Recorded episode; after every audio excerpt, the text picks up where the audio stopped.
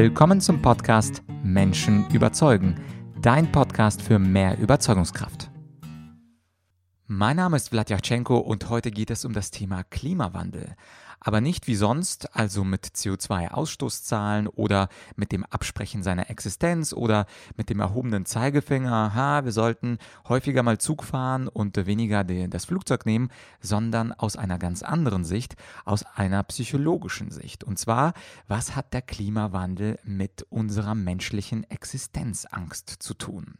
Zwar sprechen viele Menschen über den Klimawandel, aber nicht alle Menschen sind gleich qualifiziert, über dieses Thema zu sprechen. Und eine Zuhörerin dieses Podcasts, Laura, vielen Dank an dieser Stelle, hat mir empfohlen, mit Herrn Dr. Michael Dutschke zu sprechen. Er ist nämlich ein ganz besonderer Klimaexperte und zwar war er Leitautor im Internationalen Klimabeirat, der ausgezeichnet wurde mit dem Friedensnobelpreis. Und zwar 2007 zusammen mit Al Gore. Also Al Gore war ganz groß in den Medien es war ein Weilchen her, schon äh, 13 Jahre, aber der IPCC, also Intergovernmental Body for Climate Change, der wurde mit ausgezeichnet und da war mein Interviewpartner Herr Dutschke Leitautor und hat somit ein kleines Stück von diesem Friedensnobelpreis auch abbekommen. Und beim Menschen überzeugen geht es natürlich nicht nur darum, wie wir Menschen überzeugen können, sondern in diesem Podcast eröffnen wir uns auch für neue Wege, dass Menschen uns überzeugen. Und in diesem Interview möchte Herr Dutschke das probieren. Und zwar hat er einen sehr interessanten Ansatz. Zum einen sagt er, beim Klimawandel geht es nicht mehr um fehlende Informationen, sondern um das tiefere Verständnis für die Existenzangst.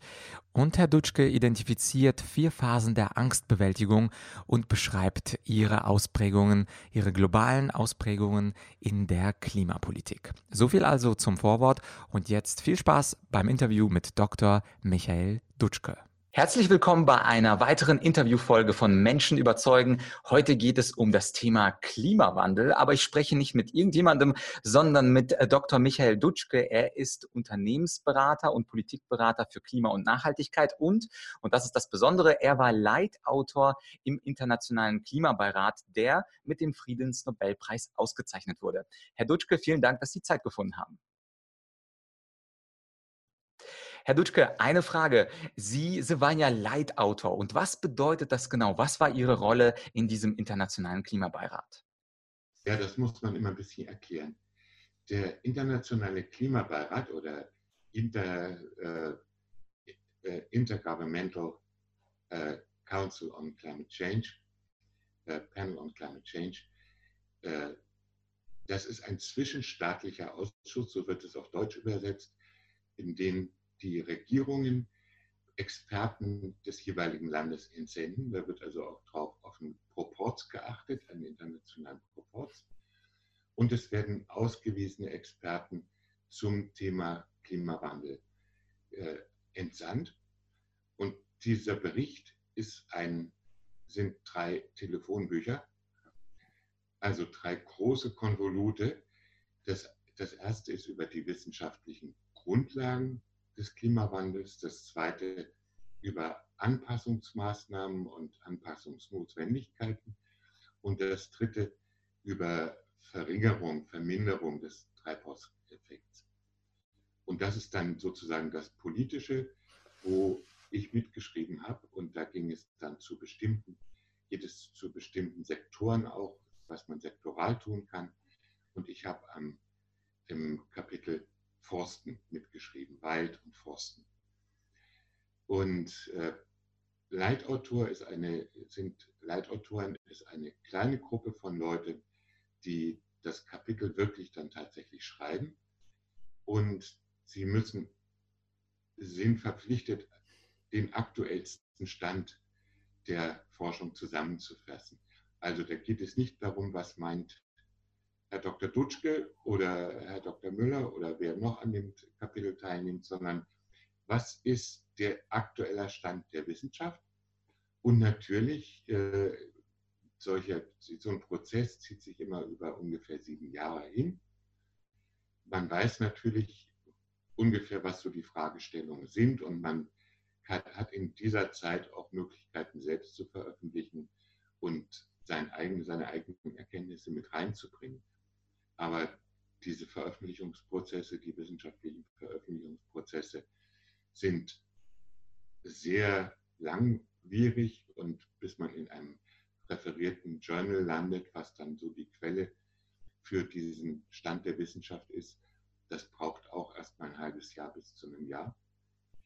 Und äh, ähnlich penibel sind also die, die Mechanismen, wie dann dieser Bericht, dieser, Zus dieser Zustandsbericht jeweils reviewed wird.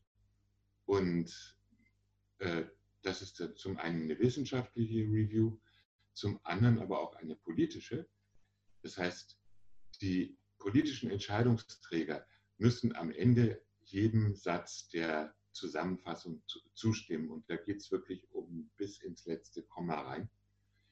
Und äh, das war für mich eine sehr interessante, eine sehr interessante Erfahrung, wie so äh, das Wissen oder der Stand der Wissenschaft, äh, wie, wie ein gesellschaftlicher Prozess, die Wahrheit irgendwie festzuhalten. Und das ist eben zum einen wissenschaftlich, zum anderen gesellschaftlich beeinflusst und politisch. Und auch die Teilnehmer, also auch diese Leitautoren, sind aus den verschiedensten Bereichen. Das sind äh, NGO-Vertreter, das sind auch Wirtschaftsvertreter, das sind Forscher aus, aus, äh, aus staatlichen Instituten und auch Forscher aus, aus privaten Thinktanks. Und das heißt, man merkt sehr schnell, man ist mitten in einem Interessengeflecht äh, und alle sind aber bemüht, möglichst etwas zu finden, worauf man sich einigen kann. Und das ist dann besonders bei diesen Government Reviews dann der Fall, wo, wo die also wirklich jedes Land hat sein eigenes Interesse, was es natürlich mitvertritt.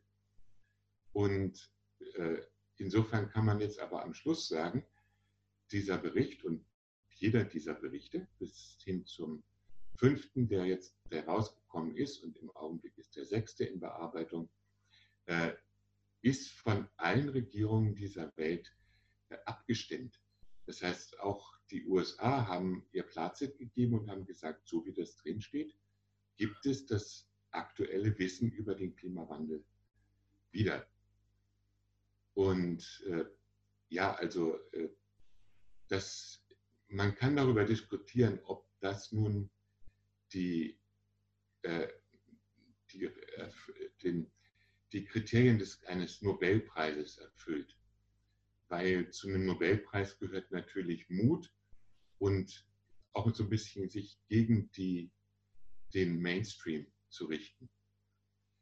Und der IPCC als solches ist eine Institution, die ganz einmalig ist. Also das hat bislang noch kein anderes internationales Gremium hingekriegt. Und auf einer Wahrheit zu beharren und sie zu wiederholen und wissenschaftlich zu untermauern mit zunehmender Gewissheit, dass wir tatsächlich uns in, in der Klimakrise befinden. Ähm, das ist ein großes gesellschaftliches Unterfangen, aber nicht unbedingt von individuellem Mut gekennzeichnet. Ist natürlich schön, dass der IPCC auf die Art gewürdigt wurde und auch die, sein Anliegen auf die Art verstärkt wurde. Und eben unter den vielen hundert Autoren, die darin mitschreiben, ist so ein kleines bisschen Glanz auch auf mich gefallen und das freut mich. Ja klar, es ist natürlich sehr schön, auch wenn es ein kleines Bruchstück ist vom Nobelpreis, aber es ist trotzdem schön, ein, eins da mitzutragen. Und ich glaube, Sie sprechen was ganz Wichtiges an. Ähm, dieses, natürlich ist es ein politischer Prozess, der jetzt mit Wahrheitsfragen nicht unbedingt zusammenpasst, wenn dann Regierungen sich mit jedem Punkt und Komma darauf einigen, was dürfen wir veröffentlichen, was dürfen wir nicht veröffentlichen. Aber es gibt in der Philosophie ja auch äh, diese Konsenstheorie der Wahrheit. Also Wahrheit ist das, worauf sich die meisten einigen. Und in diesem Punkt, also sich überhaupt als Mehrheit zu einigen auf zumindest einen, einen Konsens, ist, glaube ich, eine ganz, ganz große äh, Herausforderung und Leistung, ähm, auch wenn das natürlich nicht die hundertprozentige Wahrheit, sondern die politisch gefilterte Wahrheit ist. Es ist immer noch besser als nichts, denke ich mal, oder? Ähm, es ist ja nicht einseitig politisch gefiltert. Wir haben 200 Staaten auf der Welt oder knapp 200 Staaten auf der Welt, die vollkommen unterschiedliche Interessen vertreten, die unterschiedliche Industrien haben, die vom Klimawandel vollkommen unterschiedlich betroffen sind. Das sind also die, die, die pazifischen Inseln, die es demnächst nicht mehr geben wird. Und das ist, sind die, die Ölstaaten, die sind nicht auf einen Nenner zu bringen. Und deswegen würde ich nicht sagen, gefiltert. Und äh, man muss auch sehen, die, die, die Absicht dieses IPCC, der ist ja beauftragt von der Klimakonferenz, die ist es schon wirklich der Wahrheit so nah wie irgend möglich zu kommen. Und deswegen werden einzelne Regierungen dieser, dieser wissenschaftlichen Erkenntnis nicht widersprechen wollen, auch weil sie haben ja auch den, die Absicht, sie können immer noch sagen, ja, aber wir ergreifen keine Maßnahmen, weil es ist uns zu teuer oder ne? und darüber werden wir ja gleich sprechen. Wie kommt, kommen wir von der Erkenntnis zum Handeln? Mhm. Ja, das ist ein. Oh, Entschuldigung, ich habe Sie kurz unterbrochen. Äh, sprechen Sie gerne weiter. Ja, ja, genau. Genau das ist ja der gesamtgesellschaftliche Prozess, den wir versuchen jetzt auch in diesem Gespräch zu beschreiben. Mhm. Und da sprechen Sie ja was Wichtiges an. Also die Erkenntnisse sind da, ähm, die Erkenntnisse sind niedergeschrieben. Sie sagen ja sogar, sie sind ungefiltert da, nur dass nicht jeder mitmacht und aktiv was für den Klimawandel tut. Ähm, wie kommt es denn dazu, dass wir, obwohl wir diese Erkenntnisse haben, die von allen Staaten in Anführungsstrichen genehmigt sind, dass wir dann als Individuen und Staaten nicht so richtig ins Handeln kommen? Ja, ähm, jede, jede Änderung unserer Wahrnehmung oder unserer Realität erfordert ja eine direkte Anpassung darauf. Das ist für jedes Individuum so, ebenso wie für, für Staaten. Und äh, wir haben als Menschheit äh, im, in der Klimageschichte ein neues Kapitel aufgeschlagen. Innerhalb kürzester Zeit, so, so schnell, wie das bislang noch nie gegangen ist. Und wir müssen uns dementsprechend sehr schnell wandeln. Und da kommen Ängste auf. Es ist, am Schluss stehen wir immer vor unserer Angst, ich muss mich ändern. Ist das möglicherweise mein Ende? Ist das, ich muss dieses Risiko eingehen, weil ich komme nicht drum herum. Aber bis ich dahin komme, ein Risiko wirklich einzugehen, da muss ich durch sehr vieles durch. Und äh, ich ich versuche, also das ist so ein langer Prozess bei mir auch. Ich habe lange nicht verstanden, wie können die Leute sich gegen so offensichtliche Dinge so systematisch und so hartnäckig wehren und äh, schaufeln sich damit eigentlich ihr eigenes Grab. Weil wir haben seit, also seit Ende der 50er weiß die Industrie aus aus der eigenen Forschung, äh, dass es den Klimawandel gibt und welche Konsequenzen er haben wird, gibt es sehr viele Hinweise drauf. Die sind ähnlich wie bei der Tabakindustrie jahrzehntelang verschwiegen worden, aber das Wissen ist da. Ähm, dann äh, seit den späten 80ern ist es auch in der Öffentlichkeit bekannt, der Klimawandel und was er bedeuten wird. Seit den 90ern betreiben wir aktiv Klimapolitik. Spätestens seit 1992 der großen Umweltkonferenz in Rio war dies eben ein Teil der, der, dieser multilateralen Abkommen, Umweltabkommen. Und äh, seitdem weiß die Weltöffentlichkeit, womit wir zu tun haben. Und wir haben mit jedem dieser Berichte des IPCC eine zunehmende Sicherheit darüber, dass das dass es passieren wird, dass der Wandel kommt und dass wir wirklich auf eine Krise zulaufen. Und ähm, wir hätten, sage ich mal so, 30 Jahre mehr Zeit gehabt, haben wir aber jetzt nicht mehr.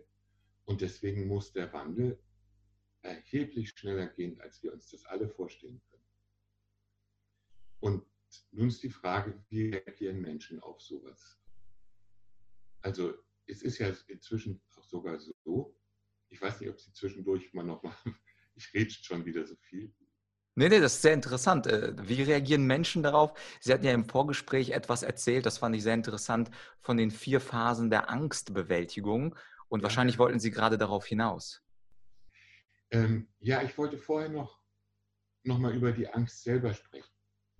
Weil bislang war es so, dass, äh, dass es so schien, als sei diese, diese, äh, der, der Ausstoß von Treibhausgasen, vor allem CO2, äh, und die Erwärmung der Atmosphäre korreliert, aber irgendwie eine, eine harmonische Korrelation. Das heißt, Treibhausgase gehen hoch, ein paar Jahre später steigt entsprechend die Temperatur an und äh, entsprechend steigt unsere Schadenskurve an.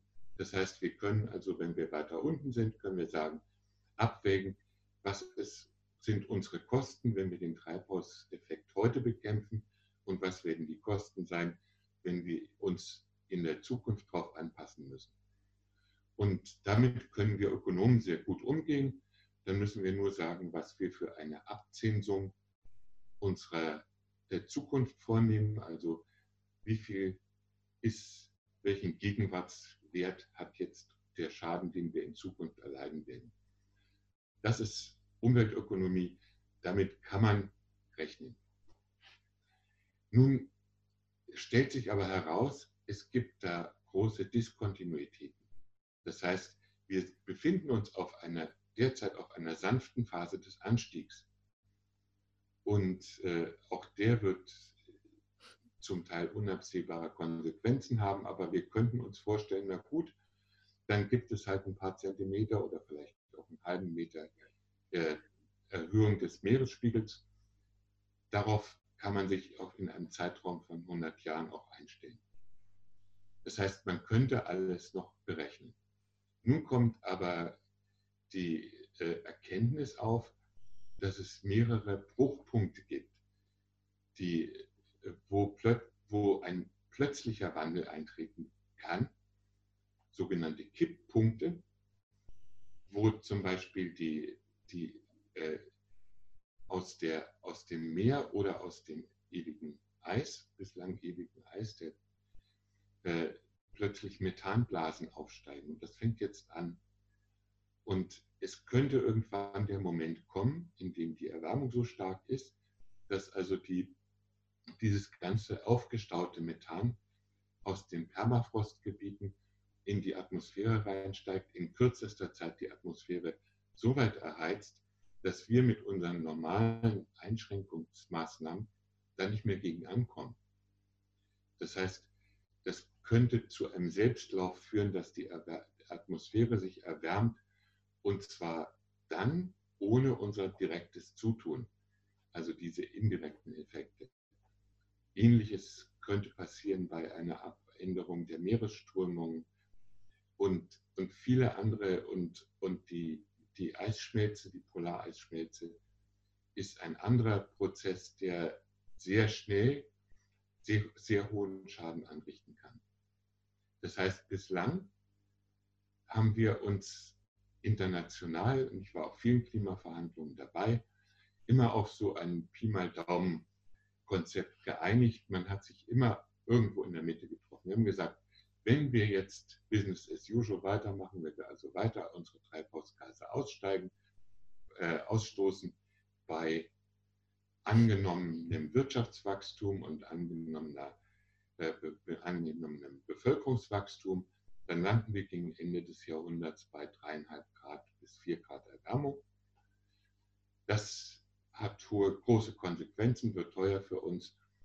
Naja, bisher in der Erdgeschichte kam schon mal, lange, lange her und lange bevor wir zivilisiert waren, kam schon mal zwei Grad vor.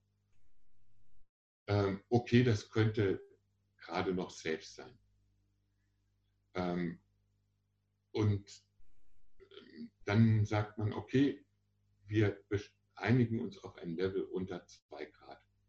So, und dann kamen einige der der besonders gefährdeten, besonders empfindlichen Inselstaaten und sagten, lass uns mal über die niedrigen Erwärmungsszenarien reden, wenn wir also erfolgreich sind mit unserer Klimapolitik, werden wir trotzdem noch, wird die, die Erwärmung trotzdem weiterlaufen und das wird sie noch einige Jahrhunderte lang tun. Äh, wenn wir also diese niedrige Erwärmung von anderthalb Grad hätten, was passiert denn dann? Und wir reden immer, wenn wir diese, von Erwärmung reden, reden wir Basis äh, vorindustrielle Temperaturen und vor, vorindustrielles Niveau gegen heute.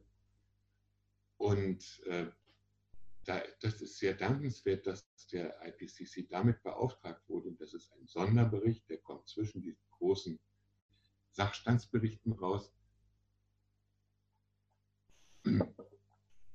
Ja, und die stießen zum einen auf diese Diskontinuitäten, also auf die Kipppunkte, die also und zum anderen darauf, dass auch anderthalb Grad schon mal sehr große Konsequenzen haben. Wir werden wahrscheinlich die Korallenriffe werden wahrscheinlich auch so verschwinden, auch mit anderthalb Grad schon.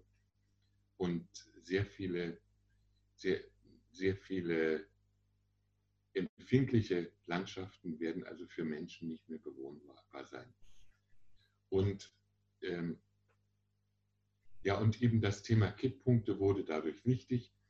Und man, es könnte eben passieren, man weiß es wirklich noch nicht und es gibt niemanden, der das genau sagen kann, aber es gibt auch niemanden, der es ausschließen kann, dass wir diese Kipppunkte vor den anderthalb Grad oder über, kurz oberhalb der anderthalb Grad erreichen und unterhalb der zwei Grad, sodass wir ab irgendeinem Moment nicht mehr selbst Herren der Lage sind und sagen können, wir bestimmen über, unsere Treibhausaus, über unseren Treibhausausstoß, über am Schluss die Temperatur der Atmosphäre. Und da wird es dann schmerzhaft und es geht über jede politische Verhandlung hinaus. Mhm. Wir können mit der Atmosphäre nicht verhandeln. Ja, auch der beste Verhandler der Welt wahrscheinlich nicht.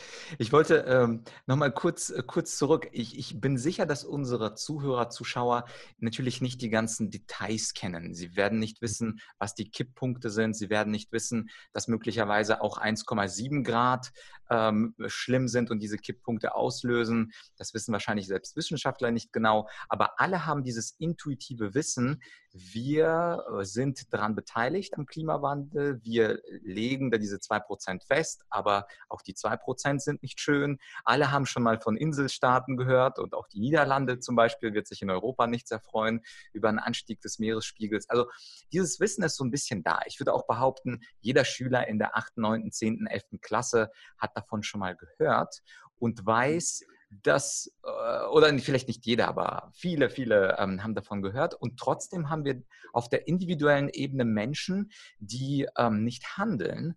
Und äh, ich kenne auch viele von meinen Bekannten, die sagen, ich achte zum Beispiel sehr darauf, dass ich weniger äh, Fleisch und Steaks esse, weil das Methan, was die Kühe da aussondern, das ist ja ganz schlecht für den Klimawandel. Aber es sind genau diese äh, ernährungsbewussten Menschen, die dann Urlaub auf den Malediven machen oder nach Thailand fliegen fliegen und die Korallen zertreten.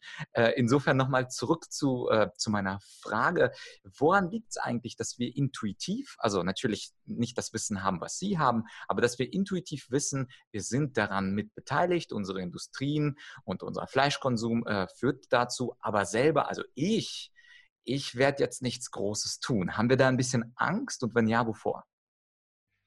Ja, meine Theorie ist, dass das wirklich alles mit Angst zu tun hat. Ich habe das jetzt gerade ein bisschen ausführlicher beschrieben, weil ich mich also vor relativ kurzer Zeit noch einmal mit dem Stand der, des Wissens über die Kipppunkte beschäftigt habe. Und ich muss sagen, es hat mich wirklich tief beeindruckt und es hat mir Angst gemacht. Ähm, und das, obwohl ich eigentlich schon sehr lange in dem Thema drin bin und so, aber das ist, das ist doch sehr beängstigend, wenn man, je, je mehr man sich damit beschäftigt. Und ähm, ich habe mich jetzt gefragt, so wie ist das, also erstmal auf der politischen Ebene, ich komme dann auch noch auf die individuelle. Ähm, ich gehe davon aus, dass Politiker in ihrer großen Mehrheit äh, es ernst meinen und, und uns nicht ärgern wollen und uns äh, nicht bewusst äh, ins Unglück führen wollen. wie gesagt, es gibt, mag Ausnahmen geben, aber das ist nicht die Regel. Äh, trotzdem handeln sie äh, komplett irrational in dem Thema, zum Teil. Ähm, und dann habe ich mir das angeguckt, wenn man so ein Schockerlebnis hat, wie das etwas erfahren, was wirklich einen, einen tiefgreifenden Wandel mit sich führt. Und kam dann auf die, die Parallele zur, zu einer medizinischen Diagnose, die schmerzhaft bis sogar äh, tödlich ist. Äh, da gibt es ja, da, das hat Elisabeth Kübler-Ross in den 70er Jahren postuliert, äh, vier Phasen der Angstbewältigung. Und, äh, und zwar ist das, ist das zunächst mal Leugnen. Also stellen Sie sich vor, eine Krebsdiagnose. Ne? Mhm. Zunächst mal, das muss ein Irrtum sein. Ähm, dann die nächste Phase ist Zorn. Also Wut und, und äh, Machtlosigkeit und äh, andere sind dran schuld oder wo ist die Schuld und dann kommt Verhandeln. Wenn ich mich jetzt bewusster verhalte, kann ich das vielleicht noch abwenden oder meine Zeit hier auf der Erde noch hinauszögern. Und am Schluss, wenn man durch all dieses durchgegangen ist, kommt eigentlich eine tiefe Trauer. Trauer bis Depression. Das ist auch eine Phase, die jeder Arzt kennt, der unangenehme Wahrheiten verkündigen muss. Am Schluss sind die Leute einfach nur niedergeschlagen. Alles das äh, ist noch nichts, was wirklich den Wandel einleiten kann. Alles das sind, also, sind Phasen der Angst. Und ich halte meinen Diskussionspartnern oder auch den Politikern und all den Menschen, denen ich hier beim Handeln zu, zusehe, auch als Politologe, äh, halte ich zugute, dass sie aus, zunächst mal aus Angst handeln. Und es gibt sehr wenige, die wirklich schon in den Mut der Handlung reingekommen sind. Ähm, ich muss das ein bisschen illustrieren. Ich meine, zum, zum Thema Leugnen äh, muss ich nicht unbedingt über Trump sprechen. Äh, es gibt eben sehr viele äh, aber, aber leugnen, wir haben es auch in der, in der nationalen Politik. Es gibt immer wieder die Leute, auch die Wissenschaftler, die sich mit Händen und Füßen gegen die Erkenntnis stemmen, die zum Teil eben dann auch von Interessengruppen äh, gesponsert werden oder eben auch von, von einer großen Mehrheit ihrer Bevölkerung gewählt werden. Ich meine, wir haben eine große Mehrheit von oder eine große Minderheit, Gott sei Dank noch von AfD-Wählern. Wir haben in den USA eine große Mehrheit von Wählern von Trump, die einfach dieses Bauchgefühl haben, das darf doch nicht wahr sein. Und das ist, muss alles Hysterie sein, weil es kann ja gar nicht sein. Und diese Abwehr ist, ist völlig verständlich. Ne? Das ist nichts, was, was gut oder böse wäre. Es ist durch diese Phase müssen wir alle durchgehen. Und wir müssen es ernst nehmen. Und äh, das nächste ist dann der Zorn. Zorn und Schuldzuweisung. Und da kommen natürlich die Indust äh, Entwicklungsländer und sagt, sagen, ihr habt euch in aller Ruhe entwickeln dürfen, ihr habt euren Lebensstandard erreichen dürfen und ihr habt, ich meine, ich glaube, 80 äh, Prozent der Weltbevölkerung hat noch nicht mal vernünftige Toiletten. Ne?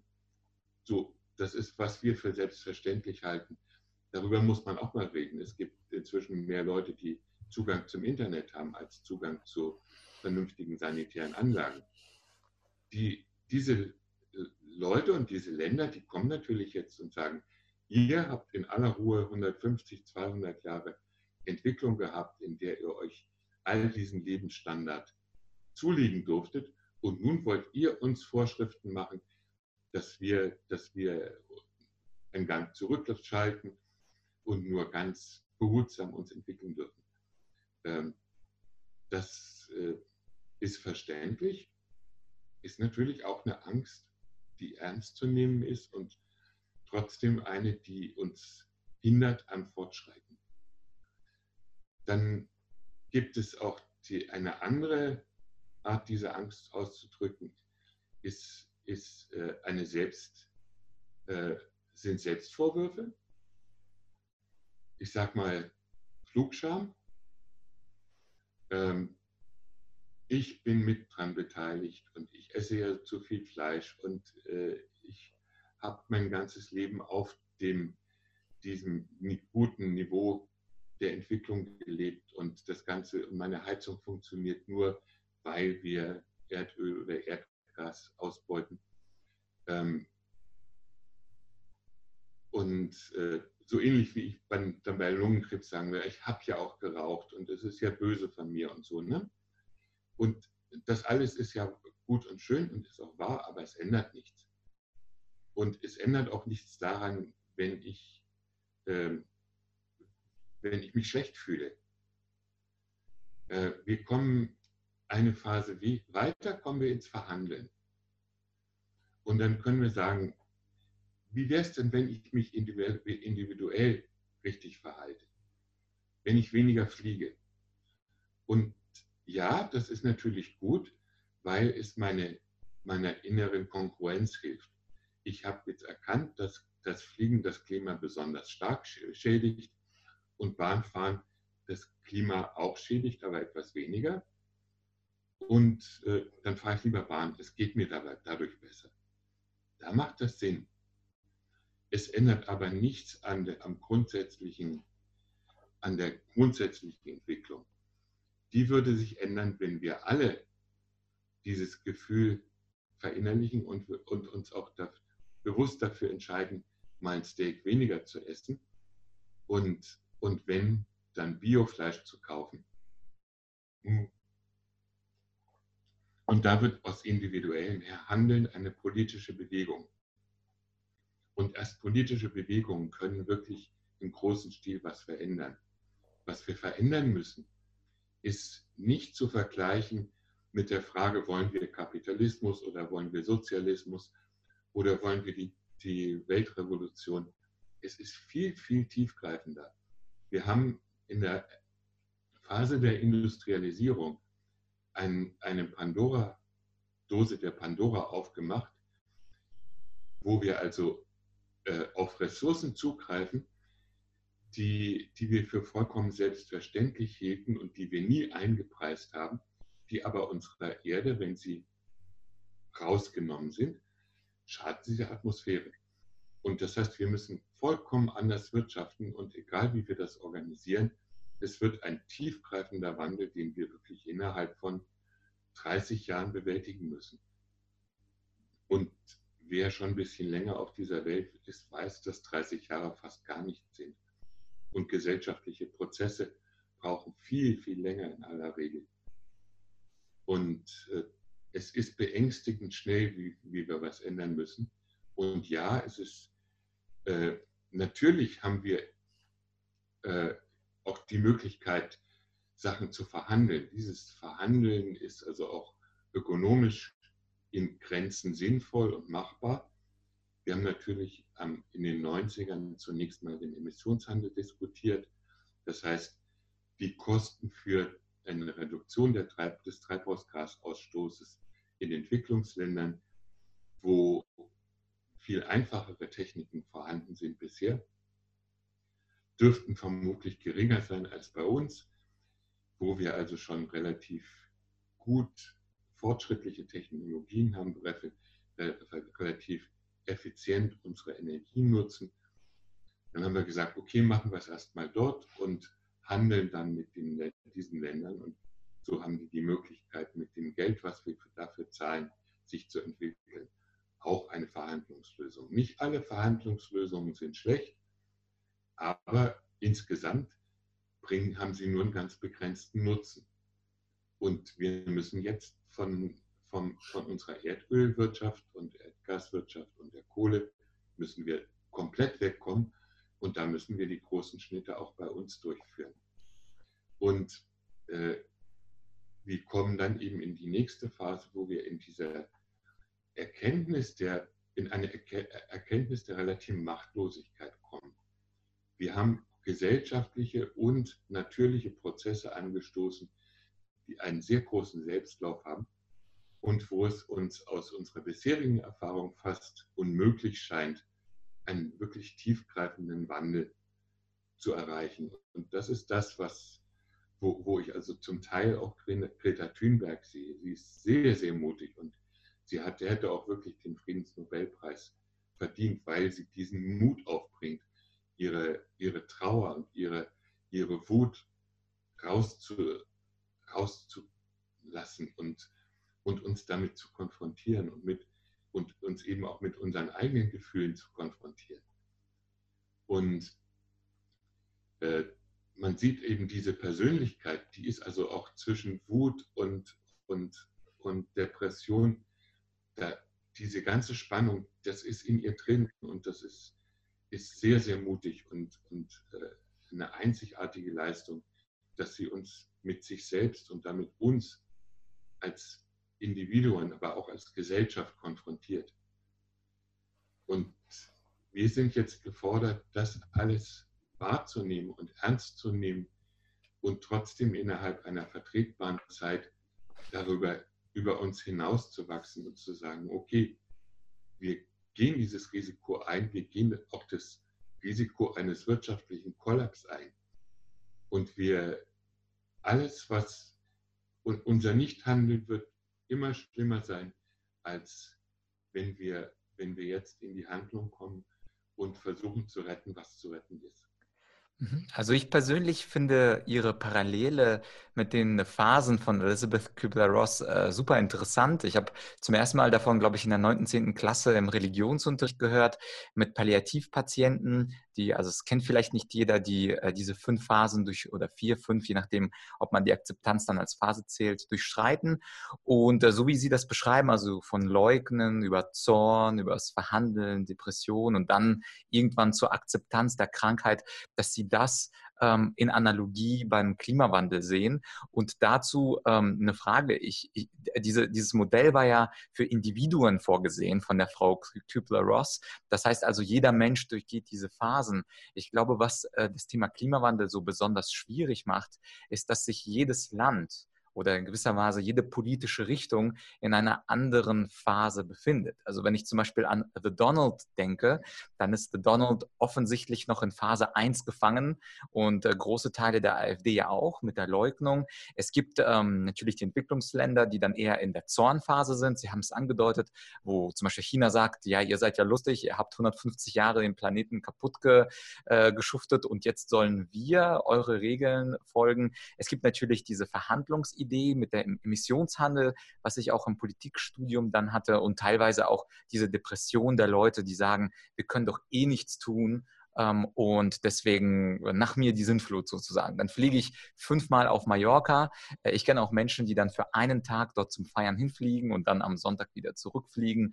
Und das macht es, glaube ich, also ich hoffe, ich habe diese, diese Phasen und die Analogie aus Ihrer Sicht äh, ganz vernünftig zusammengefasst. Aber ich glaube, das macht es ja äh, besonders schwierig, dann auch Menschen zu überzeugen von dem, was sie sagen, weil jeder Mensch sich in gewisser Weise in einer anderen Phase befindet. Wenn wir also eine Aussage tätigen, wenn Sie also zum Beispiel eine Aussage tätigen, dann wird das den, die Person in der ersten Phase überhaupt nicht überzeugen, weil er noch in der Leugnung ist.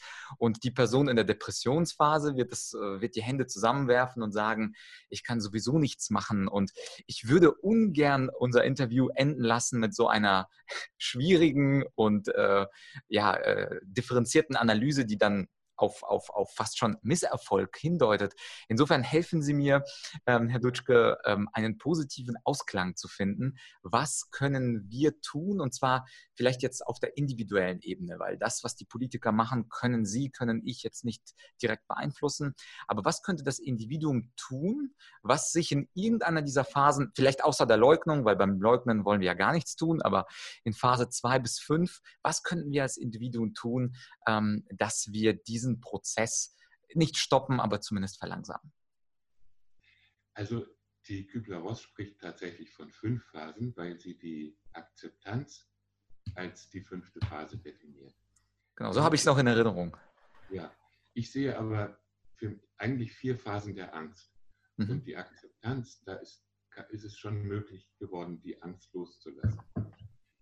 Ähm, ich, wenn es, und, und jeder von uns kann, kennt auch die Akzeptanz als solche und wir leben ja nicht ständig in der Angst. Ähm, wenn wir das aus, aus dieser Perspektive mal betrachten, merken wir, dass, dass wir diese ganzen Konflikte, die wir jetzt erleben, wie Sie das richtig sagen, zwischen den Menschen, die in den verschiedenen Phasen stecken, äh, die, die kann man besser verstehen. Ich muss also, äh, sage ich mal, Donald nicht unbedingt als bösen Menschen wahrnehmen. Er ist mein politischer Gegner. Aber ich kann verstehen, aus, aus welcher Motivation raus er handelt. Und ich kann auch verstehen, aus welcher Motivation die Bundeskanzlerin handelt. Ähm, und alle sind wir irgendwo in dieser Angst äh, noch gefangen. Und alle haben wir aber die Aufgabe, und deswegen gehen wir dadurch, in, in die Akzeptanz zu kommen und zu sagen, ja, der Klimawandel, die Klimakrise ist da. Wir werden sie alle erleben. Es wird nicht das Ende der Menschheit sein. Wir werden uns alle anpassen. Und, äh, und es werden auch neue Chancen daraus erwachsen. Und nun komme ich nochmal zum individuellen Handeln. Ähm, ich finde es gut, wenn, ähm, aus, äh, wenn, wenn aus meinem Handeln eine innere Kongruenz für mich erwächst. Also ich habe den Anspruch, möglichst wenig Treibhausgase zu erzeugen. Äh, also fahre, macht es mir auch wirklich Freude, Fahrrad zu fahren zum Beispiel. Ich, oder es ist ähnlich wie mit, mit dem Sport machen. Man kann es machen, weil es halt nun so sein muss und dann äh, kämpft man sich durch und äh, ist hinterher nur, nur genervt oder äh, in, den, in, den, meisten Fällen äh, mogelt man sich dann doch dran, dran vorbei. Oder man sagt, man spürt richtig, wie es einem gut tut und nur aus dieser Freude raus kann es zu einem dauerhaften Prozess werden. Und ich möchte das erreichen, dass jeder für sich selbst, aber auch wir als Gesellschaft, die eine Motivation entwickeln, uns vorwärts zu entwickeln. So ähnlich wie, äh, sage ich mal, Wiederaufbau. Da entstand in Deutschland, wenn Sie den Begriff Wirtschaftswunder kennen Sie ja noch. Das heißt, da lag ein Land völlig am Boden und die äh, saßen zwischen ihren Trümmern und haben noch nicht mal was zum Wohnen gehabt, geschweige denn zum Heizen, zum Essen ganz, ganz marginal nur. Ähm, die haben sich mit viel ausländischer Hilfe auch, aber haben wir, wir als Volk uns aufgerafft und gesagt, so, und jetzt machen wir, machen wir los und wir bringen die ganze Wirtschaft wieder in Schwung und wir sind ja noch, wir haben ja noch uns und haben unser Wissen und unser Können und nun stellen wir das Land wieder auf die Beine. Das war so eine Stimmung, die in den 50ern, 60ern vorherrschend war und die einen großen Optimismus auch in den Menschen verbreitet hat. Und wenn Sie mal sehen, auf europäischer Ebene dieser Green Deal oder New Green Deal, das ist was, was die Chance hat, uns wirklich auch voranzubringen, zu sagen, wir wollen eine Wirtschaft aufbauen und Wirtschaftssektoren aufbauen, die wirklich davon profitieren, dass wir uns diesen Gegebenheiten anpassen. Und es wird sicherlich Verlierer geben und die Atomindustrie haben wir selber zugemacht, mit guten Gründen, weil wir, äh, das hat weniger mit Treibhausgasen zu tun, als damit, dass wir unsere zukünftigen Generationen nicht belasten wollen, während das mit den Treibhausgasen schon unsere Generation betrifft und die zukünftigen sowieso. Ähm, wir werden die Kohleindustrie einfach schließen müssen. Wir müssen die Verbrennungsmotoren schließen. Ist übrigens auch ein Beispiel für Verhandeln. Äh, Technologieoffenheit. Ein typisches Beispiel dafür, kann ich vielleicht mein Handeln weiterführen und ein kleines bisschen verbessern. Technologieoffenheit könnten wir vielleicht mit, mit Wasser, unsere, unsere Verbrennungsmotoren mit Wasserstoff betreiben und den Wasserstoff sauber erzeugen. äh, ist vollkommen auf die kurze Frist vollkommen unrealistisch. Sind so Projekte für 30 bis 50 Jahren ähnlich mit der Fusionsenergie, die also immer, immer in Zeit, dass äh, ein, ein Bewusstsein habe, erzählt man mir, dass sie in 20 Jahren soweit sein wird und dann alle Energieprobleme lösen wird. Ähm, es, das sind Verhandlungslösungen, um nicht in die wirkliche Lösung zu kommen. Wir müssen damit leben, dass es Industriezweige gibt, die vollkommen geschlossen werden und die, die, äh, wo es ein großes Scheitern gibt, wo viele Arbeitsplätze kaputt gehen. Und wir sollten uns darauf konzentrieren und auch den, unseren Fokus, auch in den inneren, inneren Fokus drauf setzen, wo können wir wirklich profitieren, wie, wie können wir etwas Neues schaffen und wo können wir auch wirklich innere Freude und Zufriedenheit empfinden. Und äh, ich muss, ich lebe in einer Gesellschaft, die so ist, wie sie ist. Und ich habe äh, beruflich äh, möglicherweise in den USA zu tun.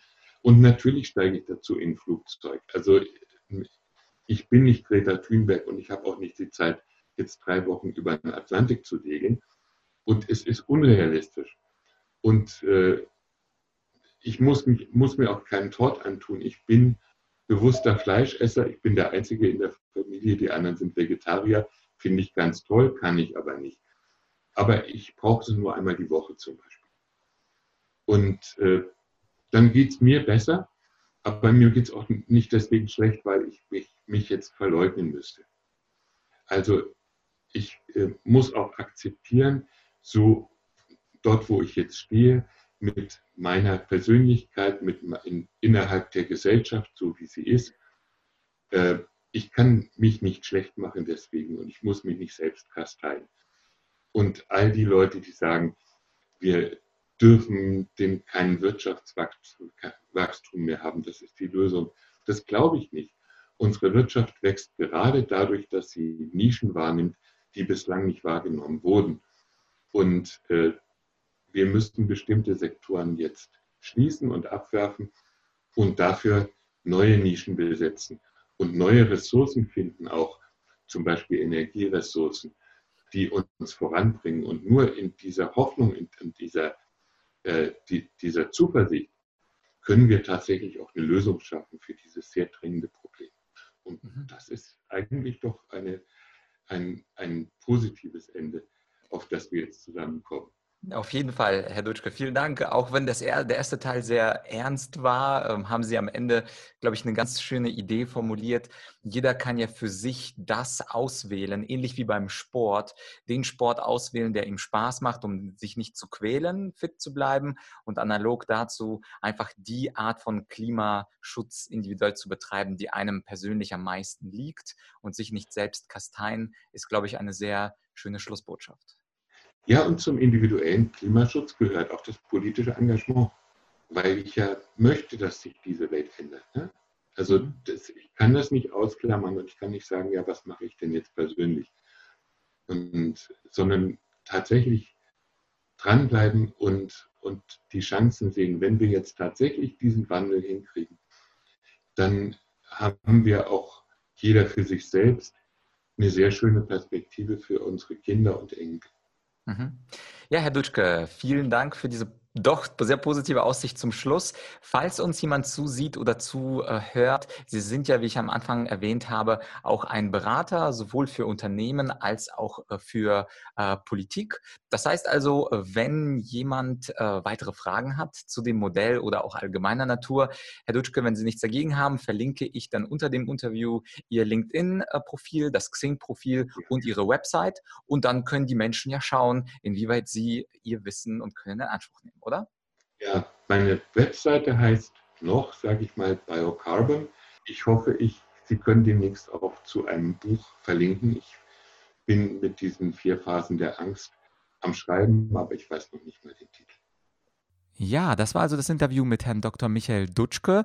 Und wie gesagt, ich fand es echt interessant, wie er die alte Theorie äh, der Trauer und des Sterbens nach Elizabeth Kübler-Ross zusammen verknüpft hat mit dem Thema Klimawandel und wie unterschiedliche Staaten auf den Klimawandel reagieren und wie man das auch sehr schön erklären kann, wie unterschiedlich äh, die Staaten darauf reagieren, eben mit diesen vier bzw. fünf Phasen von Elizabeth Kübler-Ross. Das heißt also, wenn du einen Gesprächspartner hast, der auch interessante Thesen hat oder bestehende theoretische Konzepte mit unserer Welt neu verknüpft, dann wäre es sehr interessant für mich und auch für diesen Podcast Menschen überzeugen, denn wir wollen hier natürlich nicht nur über Rhetorik, Argumentation und Verhandlungskunst sprechen, sondern auch über interessante Konzepte. Und wenn du einen Gast oder eben eine Gästin für mich hast, dann schreib mir an podcast.argumentorik.com. Ich werde mir die Person anschauen, recherchieren und dann gegebenenfalls zum Podcast einladen. Und Stichwort Menschen überzeugen. In meiner Online-Akademie, da habe ich einen Kurs, einen Online-Kurs, mit dem du deine Argumentationsfähigkeit steigern kannst. Und zwar heißt der Kurs Argumentieren, Überzeugen, Durchsetzen. Es ist wahrscheinlich einer der schwierigeren Kurse Kurse auf meiner Online-Akademie. Aber umso wichtiger natürlich, diese Argumentationskraft und die Argumentationsfähigkeit selber zu verbessern.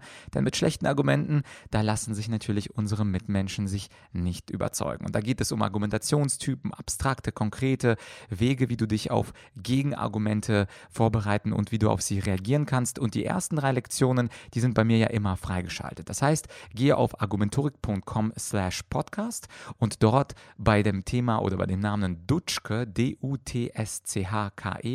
Dort findest du sowohl die Links zu Herrn Dr. Dutschke auf Xing und LinkedIn und zu seiner Webseite biocarbon.net, als auch diesen Online-Kurs äh, Argumentieren, Überzeugen, Durchsetzen. Die ersten drei, vier Lektionen sind wie immer freigeschaltet. Das heißt also, geh auf die Seite, guck dir die ersten paar Lektionen an und wenn du von der Qualität überzeugt bist, würde es mich natürlich sehr freuen, wenn wir uns dann im Online-Kurs wiedersehen. Wie immer, wenn du mir ein kleines Dankeschön aussprechen willst für den Content, den ich so fleißig produziere, dann wäre das diese Podcast-Folge mit einem Freund, einer Freundin, einer Bekannten oder einem Bekannten, einem Kollegen, einem Chef oder dem Bundespräsidenten zu teilen, damit mehr Leute wissen, wie Klimawandel psychologisch funktioniert, was Existenzangst mit ihm zu tun hat und damit sich Menschen einfach aus anderen Perspektiven über ein alltägliches Thema Gedanken machen. Wenn du bis dahin, bis hierhin schon gehört hast, dann bist du sicherlich auch treuer Follower des Podcasts und ich würde mich auch über eine Bewertung bei iTunes sehr freuen. Wenn du nicht weißt, wie du diesen Podcast bewertest, dann geh auf bewerte.argumentorik.com und dann würde ich mich natürlich über eine schöne Bewertung und einen schönen Rezensionssatz sehr freuen.